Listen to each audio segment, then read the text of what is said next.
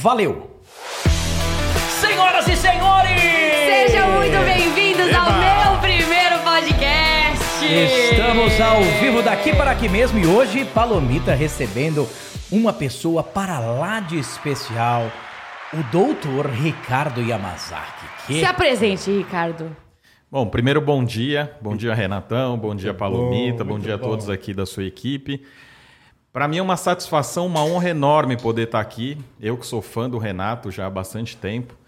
Eu, para me apresentar aqui, eu sou Ricardo Yamazaki, alguém com espírito guerreiro, alma solidária, um advogado, pai de dois filhos lindos, é, casado com a Andrea e que vai bater um papinho aqui com vocês. Aí, muito bom, muito bom. E, e atualmente, o que, que te move, Ricardo? O que, que você faz, cara? Porque quem não conhece o Ricardo, ele tem muitos, ele ajuda muita gente, ele tem muitos projetos interessantes, ele vai contar um pouquinho pra gente. O que, que você está fazendo hoje? Conta pra gente. Bom, hoje eu sempre tive um trabalho social muito presente na minha vida. Isso vem da minha mãe, dos meus avós, que sempre mantiveram uma relação muito próxima com a comunidade, com as pessoas. A gente gosta de pessoas, né? E no meu lado profissional eu tentei levar isso, essa coisa mais humanizada. É uma advocacia mais humanizada, onde o advogado ele não só resolve o problema, né? O problema jurídico, vamos dizer assim. É, normalmente o advogado, quando ele começa a ouvir uma história, ele já começa a bolar ali na cabeça dele uma estratégia jurídica para um, uma situação. E no meu caso, eu parti para um outro lado. Além da parte jurídica, que obviamente a pessoa vem me procurar por conta disso, eu passei a observar as pessoas como um todo. Afinal, se a gente só pensa no lado jurídico, a gente acaba tendo uma gestão futura de resolver um problema e só. E, na verdade, a, a, pessoa não vem só com o problema jurídico. Normalmente, ela vem com outras situações da vida dela que também precisam de um cuidado e que não necessariamente eu vou cuidar. Mas pode ser que outros profissionais que trabalham comigo e, portanto, minha advocacia ela não só é multidisciplinar, ou seja, muitas disciplinas, mas essas disciplinas se dialogando, que a gente chama de é, multidisciplinariedade com interdisciplinariedade. Então, as, as, disciplinas se comunicam. Então, muitas vezes a pessoa, antes do problema jurídico ser resolvido, ela precisa de um atendimento psicológico, às vezes ela precisa de um acompanhamento de um outro profissional, alguém que possa levantar a autoestima para ela decidir realmente sobre aquela questão profissional. Então, é, hoje o que eu faço é trabalhar com o social que eu sempre amei e tentar unir esse social com a minha advocacia. Então é um pouco, um pouco a famosa parte linha. chata, a parte burocrática. eu tenho preguiça. Muito bom, cara. Ainda bem bom. que tem gente que cuida disso. Ô, ô, ô, ô, Ricardo, você falou uma coisa, né? Você falou que, que você tem essa coisa do trabalho social, né? E, e essa questão do ouvir. A gente tem falado bastante aqui com as pessoas, né, que nós convidamos aqui, a respeito da importância de se ouvir as pessoas. Qual é a vantagem, na sua visão, em ouvir as pessoas que nós atendemos? Isso é fundamental, né? Primeiro que você dá o protagonismo para a própria pessoa. É, nessa linha da advocacia humanizada, o mais importante de você saber ouvir, né? Porque tem uma diferença entre escutar e ouvir. É, a diferença básica é que escutar, a gente escuta qualquer coisa, né? Muitas vezes a gente escuta sem uma compreensão, sem uma interpretação, sem uma reflexão. E o ouvir não. O ouvir você é, se projeta naquela história, e o, e o, Renato pode dizer melhor do que qualquer pessoa sobre hum. as histórias, e elas são importantíssimas para mim. E por isso, talvez que eu tenha essa ligação com o Renato, porque também acredito nas histórias das pessoas. E todo mundo tem uma história boa, todo mundo tem uma história de vida, todo mundo tem uma, uma coisa a dizer. Né? E quando a gente fala da advocacia humanizada, essa questão de ouvir ela é importante no sentido de que você equilibra a expectativa. Então, muitas vezes, a gente se achando mais ou num patamar maior do que a outra pessoa e a gente já escuta, não ouve, porque a gente acha que está ali numa condição superior, a gente não equilibra a expectativa. E às vezes as pessoas elas só querem um abraço, às vezes elas só querem alguma coisa menor e você já projeta uma coisa né, magnífica, uma coisa é, que vai muito da sua régua. Então, o ouvir hoje, para mim, na advocacia que eu pratico, ela é fundamental. justamente para que eu possa, de alguma forma, equilibrar essas expectativas do que ele quer com aquilo que eu possa é, oferecer. Então, o, o, a, a oitiva, vamos dizer assim, do meu cliente é algo fundamental e, e, é por isso que os podcasts estão tão em evidência, né? Porque justamente as pessoas aqui se sentem bem em falar. E vocês têm aí duas pessoas hum. que ouvem e a gente vai trocando essas ideias, né? Muito bom. E falar, falar de advocacia de forma descomplicada. É, é pra... o seu foco hoje? Hoje é o meu foco. Eu tenho um, uma dinâmica, né? Que eu brinco que é o beabá da justiça ou o dia a dia do direito. Ou hum. o contrário, o dia a dia da justiça e o beabá do direito. Porque justamente essas formas de comunicação, de você atingir um público é, mais geral, é o que faz com que você se diferencie, porque você começa a, a perceber que do outro lado você está no mesmo patamar, seja numa comunidade, seja no, no âmbito jurídico, as pessoas são iguais.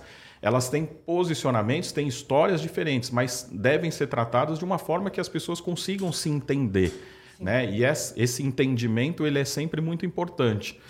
É, eu, a minha área de concentração, vamos dizer assim, de especialização onde eu dou aula é criança e adolescente. Então, é, eu sempre digo que eles estão em transformação. Né? Então, a gente precisa encontrar um mecanismo de linguagem que a gente consiga atingi-los, porque, obviamente, a gente está numa idade diferente, não numa condição melhor, mas numa idade diferente. E para você atingir é, esse adolescente, essa criança, você realmente precisa a, a, a equilibrar essa linguagem. E isso é um exercício que a gente deve praticar. E isso fez com que eu também praticasse com outros é, adultos, né, também com, com outras pessoas, para que a gente possa se entender. É, e eu acho que é muito que nem essa distância que eu falei que eu não gosto de parte burocrática. Eu acho que muita gente sente assim, vê que a advocacia muitas vezes fica distancia a gente pela forma do vocabulário formal e tudo mais. Eu acho importante, principalmente falar, conversar com crianças e adolescentes sobre isso muito e eles bom. prevenirem, né? Que a gente falou com a Adriana e ela falou que a galera não, não previne, não acha que o advogado é um investimento. Eles só procuram depois que tudo pegou depois fogo. Depois que dá a desgraça. É.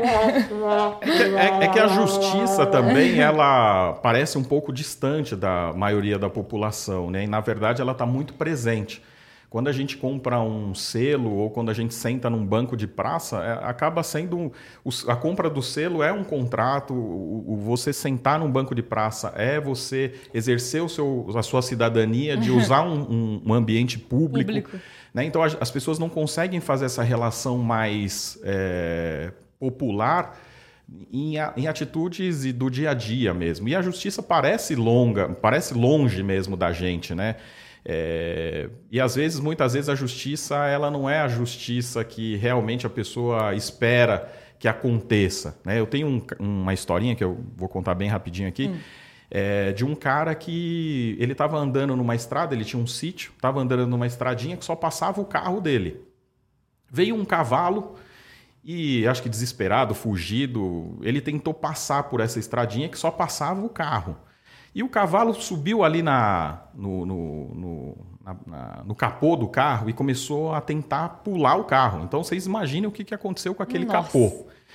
O cara ficou desesperado, viu que o cavalo estava selado, ficou chateado com aquela situação. Ele falou: Bom, pelo menos se está selado, deve ter um dono e eu vou responsabilizar esse dono. Muito bem. Foi atrás ali na cidadezinha, pô, fugiu um cavalo assim, assado, falou, pô, o Zé. Foi o Zé que deixou É a... do Zé o cavalo. É do Zé o cavalo. Aquele fugiu, filho da mãe. Fugiu lá, deixou a porteira aberta, o cavalo fugiu, muito bem. Ele foi falar com o Zé. O Zé, naquela humildade, falou: Meu filho, olha, eu não tenho nada aqui, você procura os seus direitos. Ixi. E lá foi ele. Né? Então ele foi procurar os direitos dele. O que, que ele fez? Ele procurou um advogado, foi até o fórum, entrou com uma ação, ganhou a ação, ou seja, ele foi vitorioso mas quando ele foi receber, o Zé não tinha nada. O que, que fizeram? A única coisa que o Zé tinha era o cavalo. Ele penhorou esse cavalo. O Zé não tinha condições de, de, de ficar com o cavalo, ninguém comprou ali no leilão. O cavalo veio para o cara, que, o dono desse carro que teve o, o capô esmagado. Quando o cavalo veio, ele falou: pô, fiquei com o cavalo, porque o cara não tem dinheiro para pagar, levou o cavalo para o sítio dele. Na primeira semana, o caseiro ligou: ó, oh, Fulano é, o cavalo deu machucou aqui, vai ter que gastar X de veterinário. E, pô, beleza. Ó, e tem a ração do cavalo também que custa Y. Sabe o que ele fez? Ele pegou o cavalo e devolveu pro Zé. Ah, Zé. Então quer dizer, Se ele ganhou a ação, ganhou a ação, E perdeu o dinheiro. perdeu o dinheiro e ainda devolveu o cavalo. Ficou sem o dinheiro, sem o capô e sem o cavalo. Putz, Isso é o reflexo da, da justiça brasileira, que às vezes a gente chama isso de vitória de pirro, que é ganhar e não levar. E isso vai desestimulando as pessoas, né? Então, por isso que hoje a advocacia preventiva, que é o que a Palomita Que falou, legal, hein? de você estruturar as coisas, fazer justamente esse equilíbrio de expectativa com o cliente. E hoje a gente tem no direito uma coisa muito bacana que, que se chama contratos conscientes. O que, que acontece? O Renato quer comprar um imóvel, quer comprar alguma coisa, ele vai lá e, e- e- e conversa com o vendedor, acerta tudo, acerta preço, acerta tudo e está feliz. O vendedor está feliz porque vendeu o imóvel, o Renato está mais feliz porque comprou o imóvel. Só que quando dá problema, o Renato começa a ver uma infiltração, começa a ver uma outra coisa, ele vai no cara e o cara já não é mais tão bonzinho, porque ele já está com o dinheiro lá na conta, ele já vendeu o negócio e aí ele começa a ser um pouco reticente com as coisas. O que, que o Renato faz? Procura um advogado e entra com uma ação. Quando ele entra com uma ação, o advogado analisa e vê que ele aceitou algumas coisas no contrato. Por quê? Porque ele estava feliz, ele não leu o contrato, ele não chamou um advogado preventivamente, assinou lá e beleza. Quando que dá problema? Quando acontece alguma coisa. Hoje, com essa ideia dos contratos conscientes, você tem a dinâmica inversa. Ó, vamos lá, tudo bem, vamos vender e vamos comprar uma casa. E se der problema, o que, que você faz? Ah, se der problema a gente resolve assim, então vamos pôr no contrato. Mas vamos supor que apareça uma infiltração depois de dois anos. Ah, depois de dois anos eu não, eu não assumo. Tá, e quanto você assume? Ah, depois de um ano. Então você vai trabalhando os problemas que podem dar o contrato. E aí, dependendo da reação da outra parte, você não fecha o contrato. Você já nem fecha o contrato. Porque você fala o seguinte: bom, quando está tudo bem, tudo bem. Quando está tudo mal, é que eu quero ver o outro lado. E quando a gente vê o outro lado das pessoas, normalmente a gente não gosta muito. Então, quando é o contrato, o contrato é consciente, as coisas ficam mais fáceis. Isso serve para relacionamento, isso serve para casamento, né? Então o cara já deixa lá a toalha em cima da cama, É isso aí. não é? Tenho feito A isso mulher já sabe, inclusive, que ele deixa o, a toalha. Não é porque depois que casou Sim, sim. que ele vai melhorar. Então, Ela já sabia, já Paloma. sabia, né? Então, coitada da Fabiana. Sabe o produto já que sabia comprou. da coisa. Então não adianta agora reclamar ou ela vai procurar um advogado para tentar Olha, e eu- restabelecer. E eu me identifiquei porque é, hoje em dia, né, nas mídias, o, como influenciadora, fica muito no boca a boca. E aí eu tive a necessidade de procurar uma advogada. Oh, meu Deus! O que aconteceu, Palomita? Tomei golpe! Não da advogada. Faz essa. Não, de Ah, empresa. tá. Ah, Faz meu essa Deus. ação, beleza. Ah, Nunca vi o dinheiro. Daí eu falei, talvez eu precise de, né? Não existe mais essa informalidade. Vamos levar isso como um negócio e procurar uma advogada. E, cara, muitas pessoas espanaram, principalmente porque eu sou do interior de Piracicaba, a galera não está, não está acostumada com esta formalidade, com este. Eu vim com o contrato, galera espanou, galera ficou com medo. Ah, um só. medo de contrato. E, e sobre isso, na- nas mídias sociais, você fala alguma coisa com as. O que, que você trabalha na cabeça da, da galera hoje para se preparar para isso? Porque são as novas profissões, né? Na verdade, o contrato, as pessoas precisam saber que ele tem que ser justo para ambas as partes. Sendo justo para ambas as partes, ele é bom para os dois lados. Só assusta se não tiver certo, se a empresa Ó, não é eu sempre correta. digo o seguinte, que só se preocupa com a multa quem não vai pagar. Porque quem vai pagar não tem que se preocupar, É. né? Então eu me livrei, foi livramento. Foi livramento. Mas as pessoas justamente só aprendem que é aquela coisa da só colocar a grade depois que entra o cara na sua casa, né? Só depois que você é assaltado você toma algumas providências, é que acontece das pessoas se preocuparem com o contrato, quando na verdade o contrato é uma medida protetiva e preventiva. A ideia do contrato é justamente para que a gente não use ele, como a gente faz com o nosso seguro do carro. A gente paga todo mês, a gente não reclama e a gente só vai falar, puxa, graças a Deus que eu fiz o seguro. É, mas a gente, obviamente, paga para não usar. O contrato é isso. Uhum. O contrato é para que, se der problema, se faltar o bom senso, tá ali, tá regrado. Hoje eu trabalho né, com alguns artistas, em especial do ramo musical, e esses contratos são fundamentais, porque, é, felizmente ou infelizmente, é, eu e o Renato somos da, da década de 70, mas é. na década de 70 a gente tinha o que a gente chama de fio do bigode, né? em especial no interior.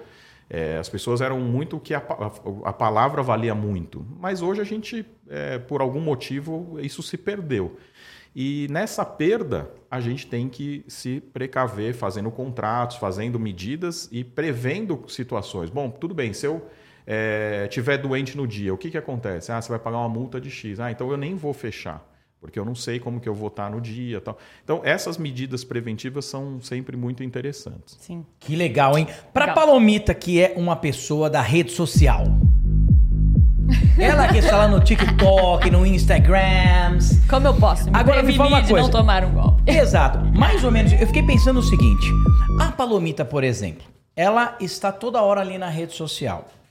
É, como é que ela pode é, é, se prevenir, por exemplo, uh, de uma ofensa, de uma, é, é, sei lá, ou de, uma, de um possível mal entendido.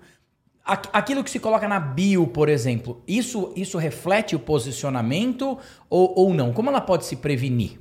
Principalmente na era do cancelamento. A agora. era do cancelamento. É. A prevenção é muito mais dela, né? De você evitar de alguns temas. É... Queimar meu filme. É. Né? Então, assim, são.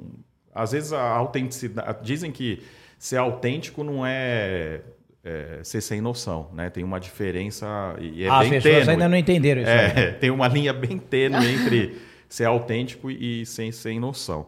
Eu acho que a prevenção é muito mais do artista, né? Porque, obviamente, tem temas delicados que ele sabe que pode causar algum problema. É, eu que advoguei para advogo para as escolas, eu digo sempre o seguinte: não dá para a gente. São 900 alunos, 3 mil alunos, não dá para a gente prever ou fazer uma prevenção com 3 mil alunos. Mas a gente sabe alguns alunos que podem dar problema, alguns pais que podem dar problema. E vocês também. Os artistas sabem alguns temas que podem dar problema. E se vão dar problema, o ideal, que eu sempre recomendo, é converse com o advogado. Passa o vídeo antes de, de publicar. Uhum. Agora. Para haters, cancelamentos, aí é, não existe prevenção mesmo. Né? Hoje em dia, da mesma forma que uma pessoa, do nada, ela vira uma estrela, do, do dia para a noite, tem gente que fala, oh, eu não tinha nem o WhatsApp, do nada me colocaram em um monte de grupo, eu viralizei com um vídeo e hoje eu ganho é. dinheiro com isso. Da mesma forma, outras pessoas também são canceladas de um dia para outra e, e, e a gente não tem como prever isso. Mas eu digo, uma forma de prevenção é do próprio artista com essa visão de que nem todo tema pode causar problema, mas alguns podem e se podem consultar um advogado, uma pessoa é, mais experiente, alguém, algum amigo que possa dizer, olha, aqui eu acho que é melhor não fazer e tal. Isso acontece. A gente no, no meu escritório a gente é, tem duas correntes além da advocacia tradicional, a gente trabalha com marcas e patentes, né? então a gente registra marcas, que é um, um cuidado que as pessoas é, hoje não têm, principalmente nas redes sociais, elas lançam uma marca, ela tenta expandir essa marca quando ela vê a marca já tem um, um registro, já tem um registro Está acontecendo com, com um amigo meu isso agora. Acontece. É. E aí um patrimônio que você construiu, porque a marca é um patrimônio, você perde muitas vezes porque você não teve esse cuidado inicial, porque quando você inicia você fala, ah, isso aí não é importante. E na verdade a marca é importantíssima. Né? Se você pegar uma marca, uma grande marca, o, às vezes ela fale mas ela continua rendendo a marca. O, o, Renato é fotógrafo, ele sabe disso da Kodak. Né? A Kodak faliu por conta da, da, da evolução do mercado fotográfico em especial, mas ela ainda tem pontos da Kodak porque é a marca Kodak que ficou muito forte. E no outro ramo é o gerenciamento de crises. A gente tem uma equipe multidisciplinar dentro do escritório que trabalha com gerenciamento de crises. E justamente o que a gente mais trabalha é na prevenção em especial com o artista. Às vezes as pessoas pensam em gerenciamento de crise, mas quando a crise já está instalada, é muito mais difícil de você, de alguma forma, reverter do que muitas vezes nem chegar nessa crise. E aí o escritório tem essa divisão para justamente prever algumas coisas. E lá como outros artistas, você tem algumas pessoas que consultam. Olha, se eu falar isso, vai dar problema? Não vai. Às vezes tem gente que gosta de hater, né? Então fala, puta, eu amo hater. Deixa o cara xingar. É alimentado mesmo. pelos haters. E tem gente que se é, fica Eu tenho. mal. Você tem haters? Eu não. Eu tenho lá em Por casa. enquanto, tenho, né? Lá em casa eu tenho. Por causa da toalha Mas- mas- molhada exato. em cima da cama. Mas não leu o contrato, o problema é dela. Não preveniu? É. Ô, ô, ô, Ricardo, queria te perguntar um negócio. Essa coisa das marcas, o empreendedor, ele, ele não tem muito cuidado com isso, né? Eu vejo isso em alguns Total. amigos, eles não têm esse cuidado. Eu tenho todas as minhas marcas registradas. E, e- mas me fala uma coisa, como é que funciona no caso de um influencer, por exemplo? Por exemplo, uma- como a Palomita. Palomita tem lá o nome dela, oficial Sim. Palomita. Ela tem que registrar, porque é o nome dela, né? Ela tem que registrar esse nome ou, ou não? Ou só o fato de ter o registro ali na rede social já dá o direito para ela? Boa pergunta. Eu, tenho, eu, eu sempre costumo, alguns amigos meus, eu consulto a marca, porque é uma preocupação nessa advocacia humanizada que eu tenho. Ixi, ele já pesquisou, gente. Eu já pesquisei, o Pesquisou? Renato tá tudo certinho. O Renato tá tudo certinho mesmo. Mas já você falou. Será? Será que ela... você, Palomita, pelo amor Nome de Deus. sujo. Conta aí. Mas tudo dá pra. Não, não, não. não pegou E um aí eu vi o seu nome que... Tá sujo, tá sujo. Na verdade, essa coisa da marca, eu consulto de alguns amigos. Então, os amigos mais próximos, eu sempre faço uma pesquisa para ver. Eu até tenho alguns amigos que é, eu vejo que está em ascensão, é, no- principalmente no ramo da, da culinária, e o cara está começando a expandir. E eu sei que pode virar uma franquia, por exemplo. E se virar franquia e o nome não tiver registro e alguém registrar, você já perdeu a, a, a coisa principal, É isso que é aí. a marca. Então você vendeu a marca, o cara já está estampando ali na, na- na- no estabelecimento dele a sua marca e de repente tem que mudar de Zé para Zezinho.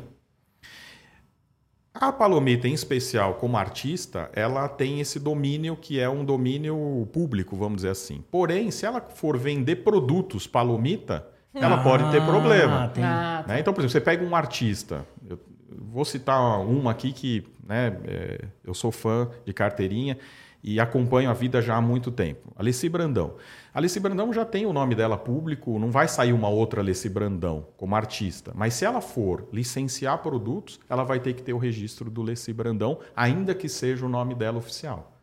né? Então, tomar esse cuidado é, é importante para quem está começando agora nessa questão das redes sociais, nos licenciamentos de produto. Então, Tá, e produto físico ou digital?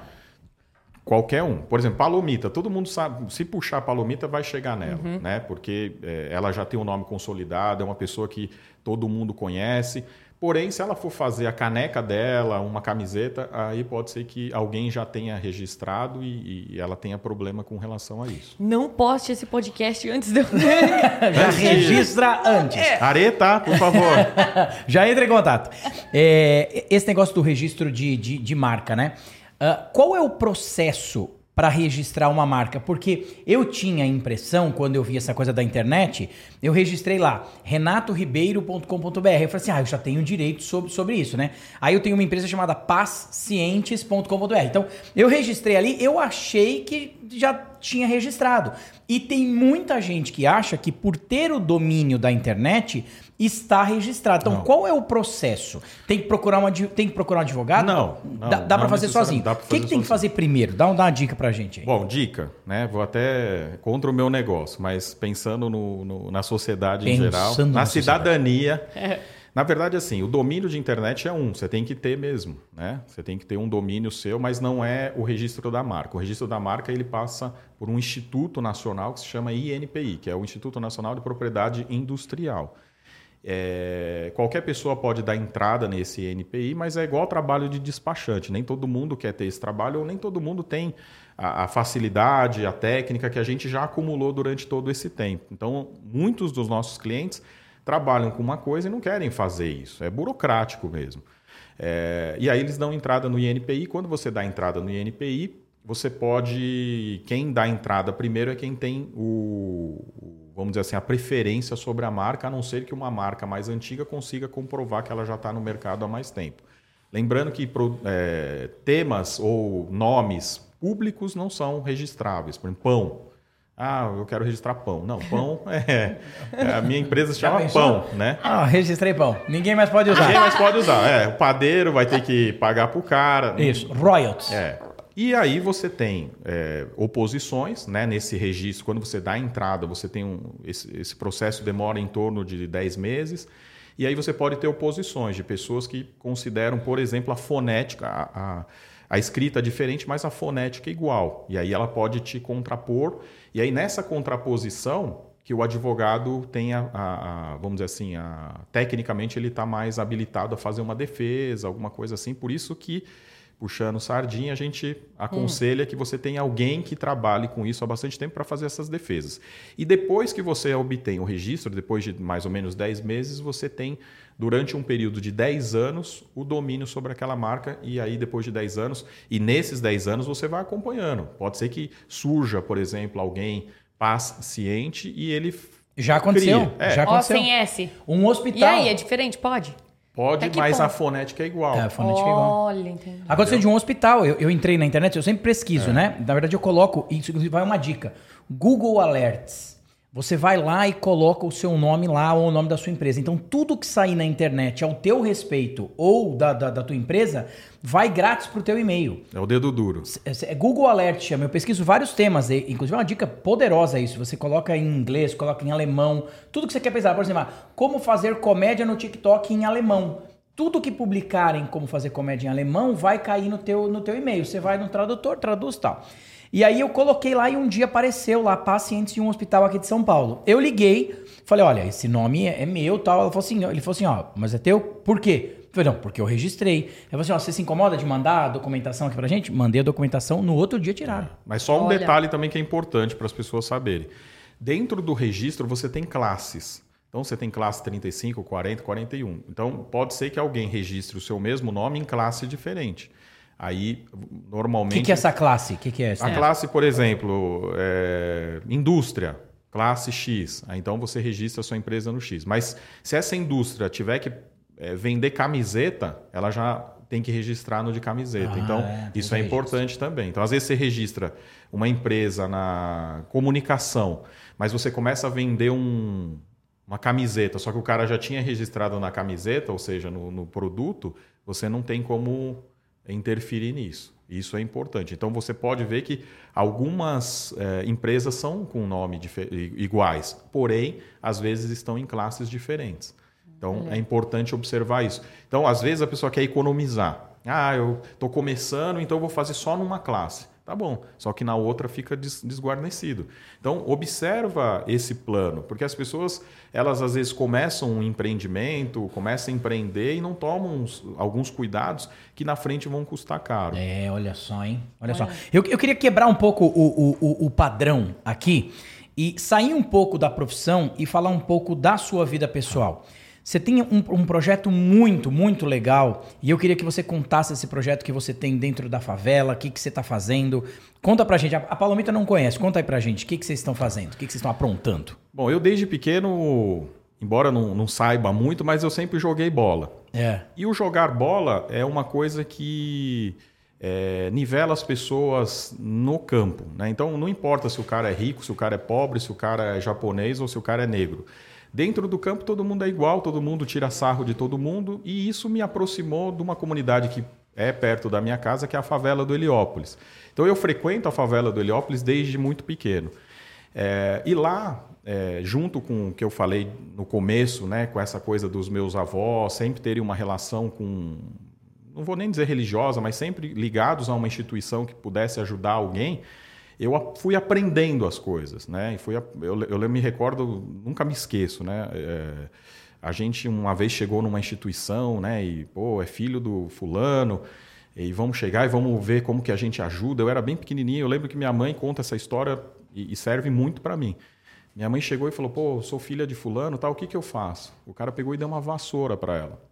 Então, quer dizer, aqui é todo mundo igual. Você quer ajudar? Você vai ajudar desde o começo até o fim. Não é porque você ajuda dando dinheiro alguma coisa que você é mais aqui. E isso eu levei para a minha vida e levo até hoje. Esse trabalho social é algo que me traz muita, é, muito retorno. Por quê? Porque eu passo a acreditar e, e valorizar aquilo que eu tenho. Quando eu falo de gratidão, é do fundo do coração. E a gratidão, ela faz com que eu esteja nesses ambientes, veja situações, veja e conheça pessoas e faça com que a cada dia eu trabalhe é, principalmente essa coisa do, da vida um pouco mais devagar e muito mais valorosa. No sentido de que às vezes você come uma pizza, pô, a pizza, o cara, pro cara é assim, puta, essa é a melhor pizza que eu já comi hum, na vida. É. E você Puxa. come toda hora. Eu como toda hora. Eu já não, eu já para mim é a pizza. Não, eu vou nesses locais, ajudo as pessoas e vejo o quanto que às vezes a gente não valoriza um banho quente, quantas Nossa. vezes a gente não valoriza é, tá sentado no sofá. Coisas que parecem tão habituais para a gente que isso, muitos não têm. Isso é o resgate. Eu, eu falo que ali, eu muito mais do que ajudo, eu sou ajudado. Então, eu sempre mantive essa relação com a favela. E na favela, a gente tem, principalmente nesse período de pandemia, a gente teve uma, uma necessidade das pessoas se autoajudarem, das pessoas trocarem informações em especial que é um pouco que eu tenho trabalhado, além do trabalho manual de entregar marmita muitas vezes, mas principalmente de tentar mudar aquela situação dentro da oitiva. Porque às vezes tem aquela velhinha que é hum. muda, que você fica puxando ela para atravessar a rua e ela estava só ali.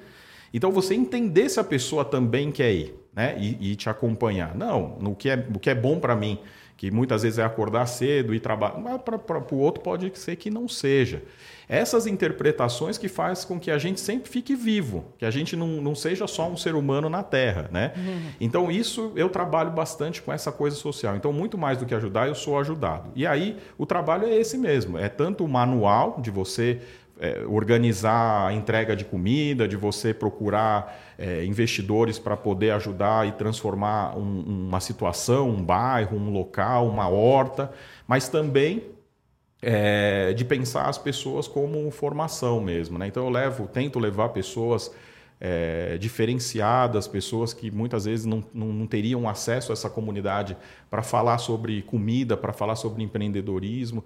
Então eu faço essa dinâmica da troca, que eu, eu, eu falo que se eu tenho uma missão na vida é poder encaixar meus amigos em todos os lugares que hum. eu gosto. E um dos lugares que eu gosto é a favela. Então, é, a gente, o Renato e eu, temos um amigo em comum, que é o Alberto, que está aqui. E a gente, eu levo ele, né? O gordinho. É. Dá um sorrisinho, dá um sorrisinho, Beto. Cadê, cadê? Deixa eu mostrar ele aqui. Que coisa linda. É, Beto. O, o, Beto é um videomaker de sucesso, né? Hum. E, e, trabalha com grandes marcas. marcas Sigam lá, Beto Lee. Marcas internacionais, inclusive, de que eu sou fã e que eu acho surpreendente e que vai na favela, sim. Ele, ele tem esse acesso, ele vai lá fazer um trabalho dele, vai muitas vezes fazer uma formação, ensinar os jovens a mexer numa câmera. É, essa troca de, de relações é que me estimula, por exemplo, a estar com os meus amigos e fazer isso, de ver o cara lá da, da, da, da favela junto com um cara que é um CEO. Né? Isso, para mim, é, é, é, muito gratificante. E o trabalho social é, também passa por você ajudar a, a, algumas lojinhas, algumas, alguns times de futebol de várzea a pensarem grande, a pensarem diferente, fora da caixa também. Caramba, então você, você, Caraca, você não é um demais. trabalho, não é um trabalho pontual. Você vai lá, sei lá, no Natal. Não. Você vai no, no, no, no, no porque sabe, uma vez eu fazia um curso, um cara falou assim, falou assim, eu me vesti de Papai Noel no final do ano, coloquei a, a roupa né, de, de Papai Noel tal, arrumamos uns brinquedos e chegamos na frente de um, de um, de um abrigo, né? Que é antigo orfanato, né? Chegou lá, bateu. A mulher abriu a portinha assim e falou assim: O é, que, que vocês querem? E ele fez assim: Tô. Papai Noel. Aqui, ó, Papai Noel. e aí ela falou assim: Não, pode deixar os brinquedos aí e pode ir embora. Não. Pode, pode ir embora. Olha isso, Paulo Menta. Aí, aí ele falou assim: não, não, mas eu, eu nós nos preparamos para vir aqui. Ela falou assim: ó, sabe qual é o problema? Vocês vêm aqui só no final do ano para limpar a consciência de tudo que vocês fizeram errado durante o ano. E aí as crianças elas ficam clamando por vocês durante todo o ano e ninguém aparece para visitar. Então, cara, eu te parabenizo de verdade, te admiro por isso, porque e não, e não tenho nada contra fazer. Eu já fiz muito esse trabalho pontual, mas esse trabalho contínuo, que tem consistência, que realmente vai transformar. A gente precisa tomar muito cuidado com esse trabalho que não tem essa oitiva, que não tem essa escutativa, que não tem a empatia de se colocar no lugar daquelas pessoas, né? Fiquei muito sensibilizado quando você me contou isso, né? De, de, de você estar sempre ali ajudando. Pegando esse link, na sua visão, o que, que o ser humano mudou durante essa pandemia? Você acha que mudou alguma coisa ou você acha que nós estamos iguais à mesma porcaria? Fala pra gente. Não, eu acho que mudou, sim. Eu acho que mudou no sentido de que as pessoas viram que o, esse vírus, né, o Covid, ele é democrático. É, pensa no vírus democrático. É, então, assim, as pessoas viram que muitas vezes elas guardavam ali uma quantidade de dinheiro ou de não patrimônio. Não vê cara, não vê conta é, bancária. E ela morreu ou, ou, teve algum parente que morreu da mesma forma que o cara na Brasilândia, que o cara no Heliópolis. E isso fez com que as pessoas, eu, eu percebi isso, que valorizassem um pouco mais a questão humana. E isso, para mim, é muito interessante. O que eu é, pondero que eu acho que o Renato foi é, perfeito na colocação dele desse trabalho pontual, é que muitas vezes a gente faz um trabalho pontual para se satisfazer enquanto pessoa, para livrar a consciência durante a noite e, e esquece do que realmente tem que acontecer, né? O Beto, citando o Beto de novo, ele fala em, em conhecimento, consistência e intensidade nessa ordem. Conhecimento é, é, fundamental quando a gente vai fazer um trabalho pontual, ainda que a gente vá fazer um trabalho pontual, que eu também admiro. Mas o trabalho pontual, muitas vezes, ele acaba acontecendo o seguinte, e eu já, já por conhecer sei. Existe uma subprefeitura da Sé, por exemplo, que é né, a Sé é o grande marco de São Paulo, é, e lá tem muito morador de rua. Então muita gente quer ajudar lá. Então leva aquelas marmitas e tal. O subprefeito da Sé, na ocasião, a gente conversando, ele falou: um dia eu sentei aqui no bar e fui olhar como que é essa entrega. E eu vi que aquele morador de rua, ele recebia quatro marmitas durante a noite. Então, a primeira ele comia, a segunda ele vendia, a terceira ele só comia, ele só comia o, a mistura e o que, que acontecia? Ele só comia mistura, o arroz, feijão ele jogava. E ali sujava tudo. A pessoa que entregou a primeira, a segunda, a terceira, a quarta marmita estava feliz porque o coraçãozinho dele tinha feito uma, uma, uma boa ação, ele tinha falado para os vizinhos que ele era um, um benfeitor, mas ele esqueceu de conhecer a situação e, às vezes, prejudicar o, o, ecossistema ali. Da mesma forma que quando a gente fala, por exemplo, de entrega de absorvente para morador de rua, para moradora de rua, eu acho fundamental. Mas às vezes a pessoa entrega o absorvente e acha que está feliz porque entregou para uma moradora de rua, mas a, a, a, moradora de rua às vezes não tem a peça íntima para segurar o, o, o absorvente. Caraca. Isso só quem está ali no dia a dia, ou seja, conhecimento. Olha lá para você poder ter uma consistência. Por isso que quando eu levo alguém na, na favela, eu digo o seguinte, ó, a pessoa ela, ela se deslumbra. Ela fala, puxa, aqui dá para fazer um monte de coisa. Eu falo, tudo bem. Que você faça um grão de areia, mas que esse grão de areia seja por todo o ano, por todos os, por todo o período. Não dá para você fazer um curso aqui, uma imersão com o Renato Ribeiro e vir um dia só você vai ter que fazer, é melhor fazer um pouquinho e toda vez. Então eu, eu, eu já falo isso. Ah, eu quero fazer um curso aqui para ensinar Canvas. Bom, tudo bem. Quanto tempo você vai ficar? É um ano? São dois anos? Então é o compromisso. Faça chuva, faça sol, aconteça o que acontecer, você vai estar aqui. E aí, voltando para a pergunta do Renato, eu acho sim que mudou. Eu acho que as pessoas se tornaram mais solidárias. Mas ao mesmo tempo que as pessoas se tornaram solidárias no período da pandemia, eu vejo agora que a coisa voltando, as doações já diminuíram. Sim. É isso aí. A, as pessoas já voltaram é. ali na rotina dela que era melhor gastar ali com uma bebida no bar do que ajudar outras pessoas. Lembrando que ajudar não significa de forma alguma dar dinheiro ou dar uma cesta básica. Às vezes você ajuda com um abraço. Às vezes você ajuda ouvindo, às vezes você ajuda a pessoa escrevendo uma carta para um familiar dela em algum lugar do país, do Brasil, que ela não consegue escrever porque ela é analfabeta. É, então, às vezes, você ajuda muito mais com atitudes pequenas, porém consistentes, do que você, é. muitas é. vezes, querer dar uma doação, pagar ali uma cartinha de alguma entidade filantrópica para dizer que acalmou o coração. É, a minha mãe, ela sempre fez trabalho voluntário, eu fui muito tempo com ela. A gente já trabalhou em asilo, em orfanato também. E é exatamente isso, a gente tinha um grupo. E as únicas pessoas que não saíam do grupo eram eu e ela. O resto saía e voltava, saía e voltava. Aí parece que quando acontece alguma coisa que a pessoa fala, não preciso fazer. Aí, não, agora não preciso mais. É. E exatamente isso. Você chega e fala, olha, é o seguinte, mas a gente precisa do seu comprometimento. E a pessoa acha que só por ser é. voluntário. Até, até eu tô falando isso assim, né? Eu falei, né? O ser humano vai continuar a mesma porcaria tal. eu tive uma discussão com uma cliente, ela, ela me perguntou no começo da pandemia, ela falou assim, Renato, você acha que, os, que as pessoas vão mudar por causa da pandemia? E eu falei não. Falei, as pessoas não vão mudar. E aí ela ficou meio ressabiada comigo, assim, não fechamos o trabalho. Não sei se foi por isso, mas ela ficou muito ressabiada assim. Não, não, eu acho que as pessoas não vão mudar.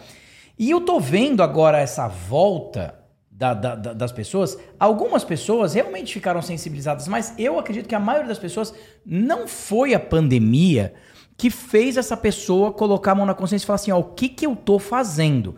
Eu acho que muita gente está saindo dessa pandemia com mais dúvida. E os problemas que estavam dentro de casa agora vão para a rua. Porque antes o cara tinha a cultura do escritório, era o escritório dele, a mesinha dele, agora ele está voltando com gente que ele não conhece, com, com um escritório que ele não conhece, num sistema híbrido que não conhece. Cara, o ser humano tá muito louco. Bugado é o nome. Tá bugado o, o, o negócio.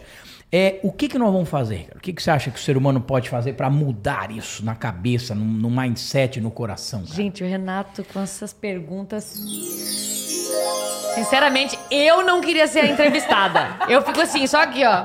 Que inspiração, hein, querido? Você sabe que uma vez eu fui numa. Tava numa palestra e é. o menino falou assim: Poxa, eu, você acabou de falar de felicidade, de coisa boa e tal, mas eu moro no, na comunidade tal, eu moro num barraco, ontem choveu, entrou água na minha casa e eu tive que acudir meu irmãozinho de nove meses, porque minha mãe é alcoólatra, meu pai é viciado em droga, e aí eu tive que sair cedo de manhã, pular aquela, aquele barro, pegar um ônibus lotado para ir trabalhar, trabalhei e estou aqui assistindo essa palestra, você está falando de felicidade, mas e aí?